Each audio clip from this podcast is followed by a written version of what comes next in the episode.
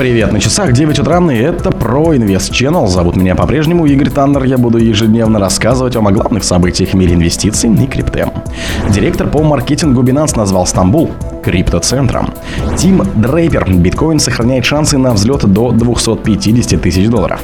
Нишал Шетти. Налог на криптотранзакции съедает прибыль на высокочастотных трейдеров. Курс биткоина и эфира не меняется уже долгое время. Потери от атак на криптопроекты в третьем квартале превысили 889 миллионов долларов. Халвинги биткоина стали совпадать с изменением процентных ставок Минфина США. Спонсор подкаста Глаз Бога. Глаз Бога это самый подробный и удобный бот пробива людей их соцсетей и автомобилей в Телеграме.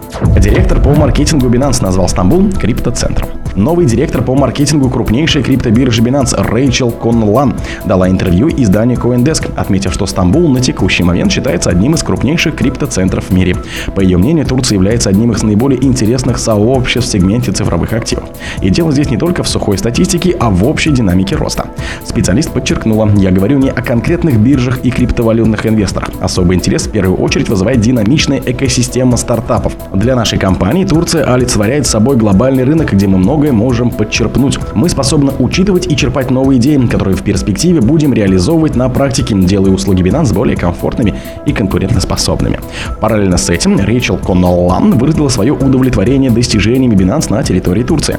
Также она подчеркнула, что сейчас Стамбулу уже удалось стать одним из главных криптохабов в мире.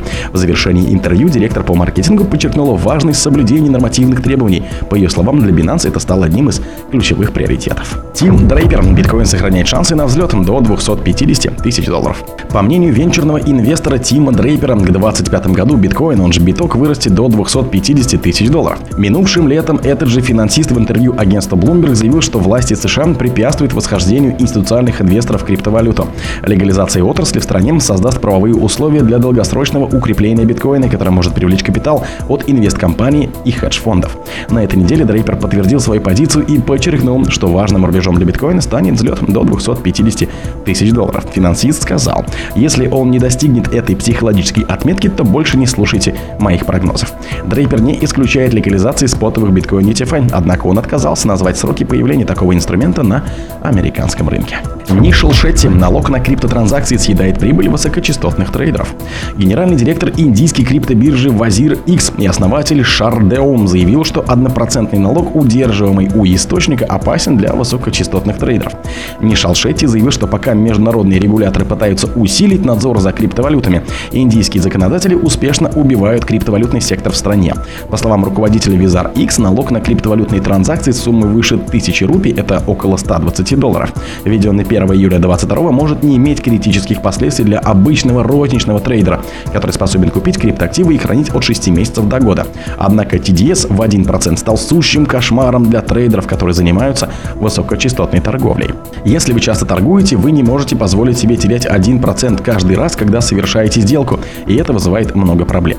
TDS способен сделать медвежий тренд на крипторынке еще опаснее. Если прибыль маленькая, то налог ставит трейдеров в невыгодное положение. Поэтому высокочастотный трейдинг в Индии сейчас большая редкость, сказал Шетти. Курс биткоина и эфира не меняется уже долгое время.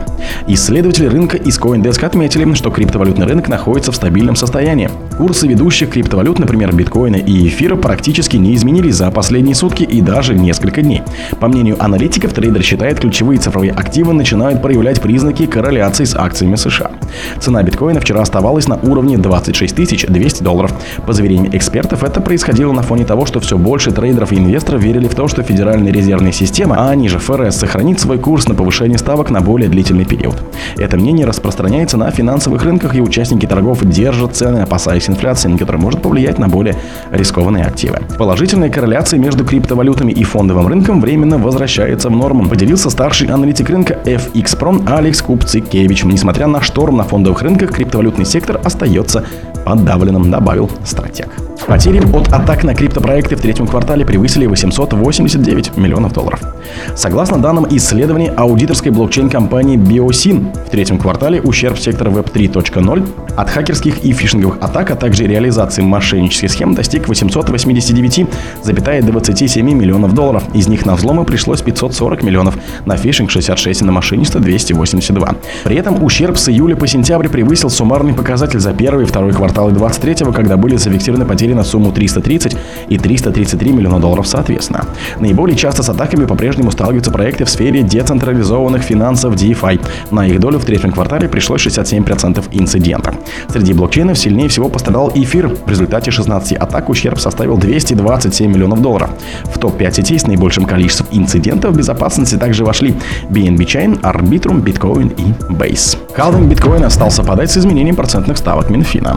Анализ трех халвингов биткоина показывает, что период, охватывающий саму дату халвинга, а также иногда небольшое время до и после, характеризуется невысоким уровнем процентной доходности облигаций Минфина США. Напомним, что доходность облигаций уменьшается, когда растет цена таких бумаг, а это наблюдается, когда повышается спрос на такие финансовые инструменты. Такой спрос на бонды Минфина США свидетельствует о снижении интереса инвесторов к рисковым активам, однако после снижения вновь начинает циклическим образом проявлять интерес к таким активам, в том числе и к битку. Именно поэтому так получается, что рост цены битка после халвинга совпадает с цикличным увеличением интереса инвесторов к рискованным активам. При этом сам объем эмиссии битка играет не столь существенное значение, учитывая, что к текущему моменту добыто уже более 92% всех возможных битков. О других событиях, но в это же время не пропустите. У микрофона был Игорь Таннер. Пока.